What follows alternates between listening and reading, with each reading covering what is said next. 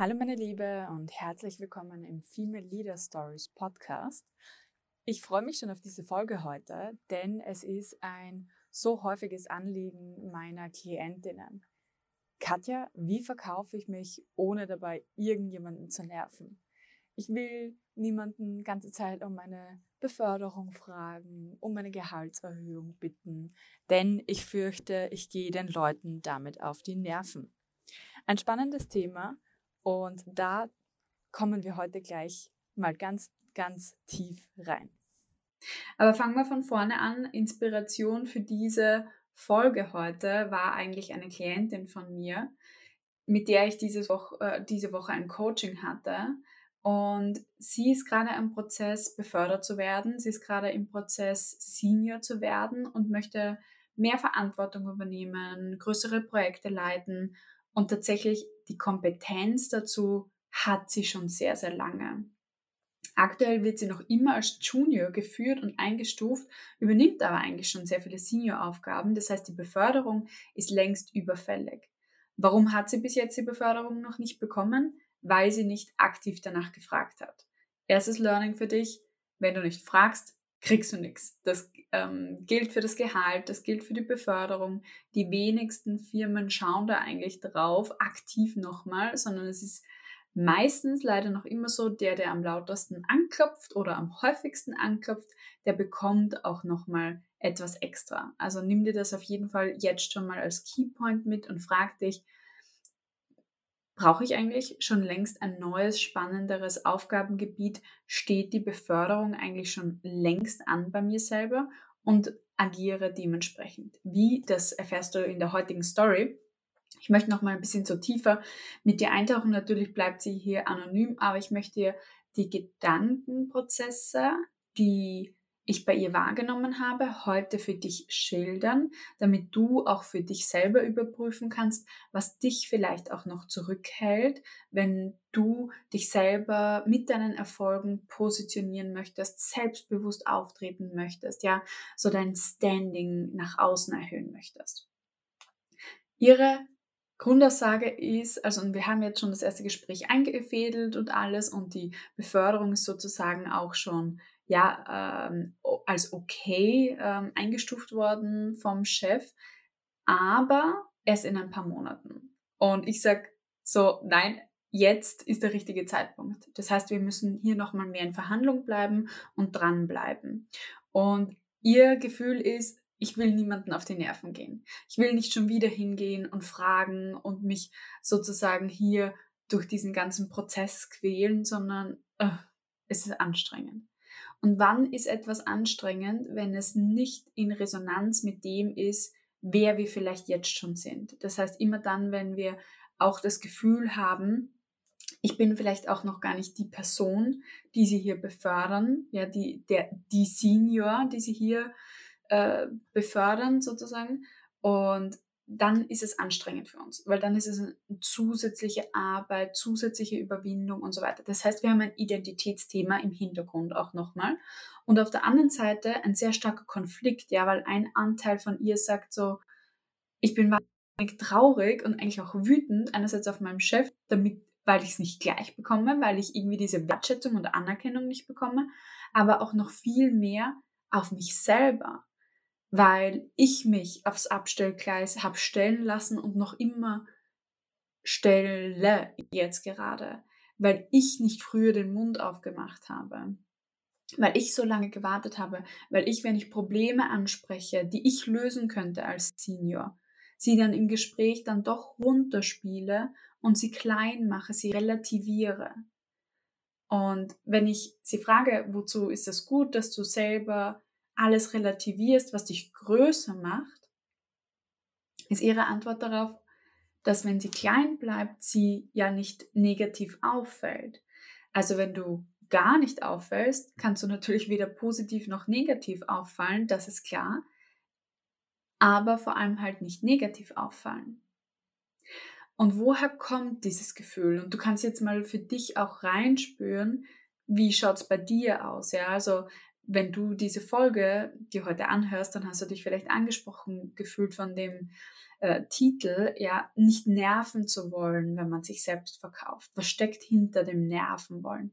Meistens ein Gefühl von, okay, wenn ich nerve, ecke ich an, dann mag mich die andere Person nicht mehr. Sie redet vielleicht dumm über mich, sie sagt vielleicht, okay, was bildest du dir ein? Das denken wir uns alles. Was bildest du dir ein, das zu fordern? Oder nein, dort sehe ich dich überhaupt nicht. Also auch eine Abwertung der Person zu erfahren. Insgesamt ist es kommt es immer auf die Sache hinaus, nämlich eine Schockstarre oder ein Fluchtgedanke und wir fühlen uns ausgeliefert. Wir fühlen uns vielleicht auch ein bisschen verstoßen, ja. Es ist das drohende Gefühl von, oh mein Gott, wenn ich hier jetzt negativ auffalle, dann werde ich vielleicht aus der ganzen Gemeinschaft ausgeschlossen und dann bin ich alleine. Und wenn ich den Gedanken noch weiterspinne und so weit kommen die wenigsten alleine in ihren Gedankenprozessen, weil es schon sehr tiefschichtige Gedanken und Gefühle auch sind. Und wenn ich den Gedanken noch weiterspinne, oh mein Gott, dann bin ich alleine, heißt das, alleine kann ich nicht überleben. Alleine kann ich nicht überleben. Und deswegen macht es uns so eine riesige Angst, anzuecken bei anderen Menschen, weil dann sind wir aus der Gemeinschaft ausgeschlossen. Und gerade Frauen sind noch viel mehr an die Gemeinschaft mh, hm, angewiesen, als das jetzt Männer sind. Auch von, der Sozialstruktur, wir einerseits groß werden, aber auch biologisch anschöpfen wir als Frauen extremst viel Kraft aus einer sehr gut funktionierenden Gemeinschaft, auch mit anderen Frauen. Deswegen liebe ich ja so meinen Female Leaders Circle, wenn ich Gruppencoaching-Programme mache, weil da wirklich diese Energy einfach da ist, dieser positive Support. Und der fehlt uns in unserer sehr männlich dominierten Wirtschaft, wo wir meistens, wenn wir Senior, Teamleaderinnen werden und so weiter, immer weniger Frauen in unserer Umgebung haben, fehlt uns dieser Support. Das heißt, diesen Support, diese Zugehörigkeit, die darf ich unter keinen Umständen verlieren, weil da spricht ja nicht dein erwachsenen Ich aus dir. Das erwachsenen Ich sagt, naja, wenn sie mein Potenzial hier nicht erkennen, dann gehe ich halt woanders hin, dann bewerbe ich mich und dann habe ich eine neue Firma. Punkt. Das sagt das Erwachsene-Ich. Aber hier sind wir ja nicht im Erwachsenen-Ich, sondern im Kind-Ich unterwegs. Und in der Transaktionsanalyse von Bernet wissen wir, dass wir ein Kind-Ich haben, ein Erwachsenen-Ich und ein Über-Ich nochmal. Und hier sind wir sehr im, ja, sehr reaktiven, sehr emotionsgeladenen Kind-Ich. Und warum ist das, warum denkt das Kind ich so, wenn ihr euch zurückerinnern könnt oder auch selber kleine Kinder habt, die sind nicht alleine überlebensfähig, die sind abhängig vom Familienbund. Ergo, wir haben hier ein Gruppenbewusstsein. Ähm, wir durchlaufen als Menschen während unserem Altersprozess verschiedene Bewusstseinsstufen. Der, also in der ganz initialen Ebene haben wir so ein Einheitsbewusstsein mit unserer Mutter. Wir sind in, in ihrem Bauch, wir haben überhaupt keine Ahnung, dass wir existieren, getrennt von unserer Mutter. Und erst in den ersten Kindjahren nehmen wir uns selber als Individuum wahr, aber als Teil der Gruppe Familie. Wir beziehen uns immer auf die Familie. Und wenn jetzt irgendetwas in dieser Zeit, in der Kindheit, eigentlich auch unser Leben oder unser Gefühl von Zugehörigkeit jetzt in dem Fall zum Beispiel erschüttert hat, dann haben wir später häufig Angst davor, diese Zugehörigkeit zu verlieren, selbst wenn in den Bewusstseinsstufen sozusagen weiterkommen, zumindest eine Stufe nochmal weiter ins Ich-Bewusstsein, also ich als Individuum, was wir sehr verbreitet haben in unserer westlichen Welt. Selbst da habe ich noch immer die Angst, aus der Gruppe ausgestoßen zu werden, weil das würde bedeuten, ich kann nicht aus meinem Kind-Ich heraus. So. Mit dem Hintergrund ist dir vielleicht nochmal jetzt aufgefallen, äh, wie gefährlich sich das anfühlt für manche von uns, sich selbst in den Vordergrund zu stellen. Weil wenn das an irgendeinem Punkt in meiner Kindheit bestraft wurde, abgemahnt wurde, dass ich mich in den Vordergrund getan habe und gesagt habe, yeah, hey, yeah, hier bin ich und ich bin super und ich kann das und ich kann das, dann war ich ja nicht Teil der Gruppe. Und gerade für Mädchen wurde das noch viel stärker geahndet wie für Jungs.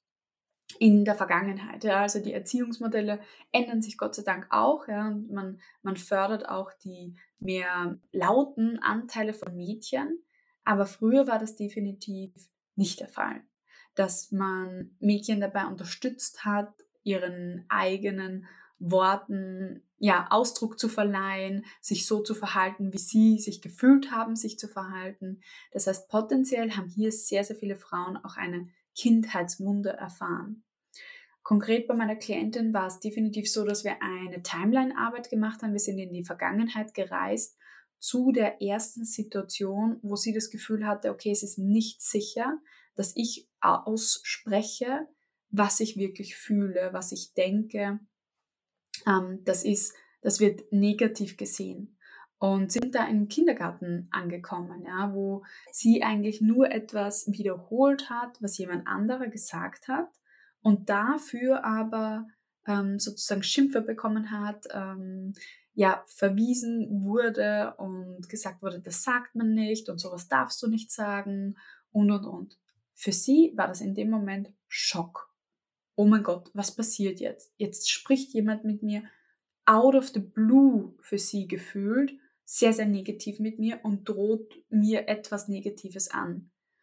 Folglich sagt ein Kind dazu, okay, ich muss in Zukunft ganz genau schauen, was ich sage und ich darf niemanden zu nahe treten mit meinen Aussagen, ansonsten könnte der böse werden und könnte böse mit mir sprechen. Siehst du, was für eine Wirkung das hat auf uns und auf unser Nervensystem eigentlich auch? Das ist ganz, ganz eingespeichert. Sobald du dann irgendwie deine Meinung und die wäre konträr zu der Meinung von jemand anderen vertrittst, läufst du immer Gefahr, aus der Gruppe ausgeschlossen zu werden. Das ist das Gefühl. Das heißt, das Bedürfnis dahinter ist die Zugehörigkeit, die Sicherheit. Und die müssen wir dann eigentlich herstellen und das haben wir dann gemacht. Und das heißt, es führt dann auch zu einer neuen Identität, zu einer Neubewertung von solchen Situationen, zu einer zu einem Gefühl eigentlich der Sicherheit in dem Moment. Und da ist die entscheidende Frage für dich auch zu mitnehmen. Was wäre, wenn es wirklich sicher wäre, du zu sein in jeglicher Situation? Das heißt auch zu sprechen, was du denkst, wirklich auszudrücken, wie du es möchtest und nicht dreimal zu überlegen, okay, dreht dich hier jetzt jemanden auf die Füße oder ist alles gut? Ja? Und gerade diese, diese extra Schleife macht uns weniger schlagfertig in Meetings, macht uns äh, ja unsicher in unseren Aussagen, macht uns nicht so stark positioniert. Und das nimmt man dann natürlich in der Karriere wahr. Wo wir zurückhalten, nur wenn wir uns hundertprozentig sicher sind, melden wir uns zu Ort im Meeting. Und dann ist der Moment vielleicht schon vorbei, wo ich mich einbringen hätte können. Und dann bin ich wütend auf mich selber, also ein anderer Anteil, der Erwachsenenanteil, ist dann wütend auf sich selber und sagt, warum mache ich nie den Mund auf? Ich kann so viel, ich kann sogar mehr als meine Kollegen und Kolleginnen und ich, krieg, und ich krieg's nicht hin, den Mund aufzumachen weil in dem Moment das Gefühl des Kindes viel stärker ist, oh oh, es könnte etwas sehr, sehr Schlimmes passieren, wenn ich jetzt anecke. So. Mit diesem Hintergrundwissen auch, ja, ähm, und dem, dem Heilen von solchen Situationen in der Vergangenheit können wir einerseits eine neue Identität in der Zukunft annehmen. Und das, wo ich heute gesagt habe, es ist verblüffend einfach, dich selbst zu verkaufen, ohne zu nerven, kommt jetzt durch einen Perspektivenwechsel tatsächlich rein. Und der Perspektivenwechsel ist, sprich weniger darüber, warum du so toll bist und mehr darüber, was der andere davon hat, dass du so toll bist.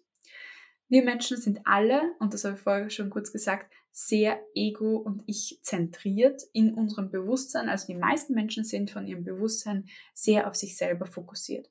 Deswegen wird nie jemand sehen, wo du gut bist, weil er sehr, sehr selber mit sich selber beschäftigt ist. Wir machen uns das zunutze im uns selber verkaufen, indem wir die Perspektive wechseln. Hey, was ist mein meine Chefin, von der ich jetzt gerade eine Förderung haben möchte oder eine Gehaltserhöhung, eigentlich für ein Typ Mensch. woran glaubt sie? Woran denkt sie den ganzen Tag? Was sind richtig gute Mitarbeiter oder Mitarbeiterinnen für die Person? Ja, also wirklich das Gedankenkonstrukt auch von ihr oder ihm verstehen und tatsächlich die, die Frage zu beantworten, what's in it for me? Also was ist für mich drinnen, wenn ich dich befördere? Wie macht es mein Leben besser und einfacher?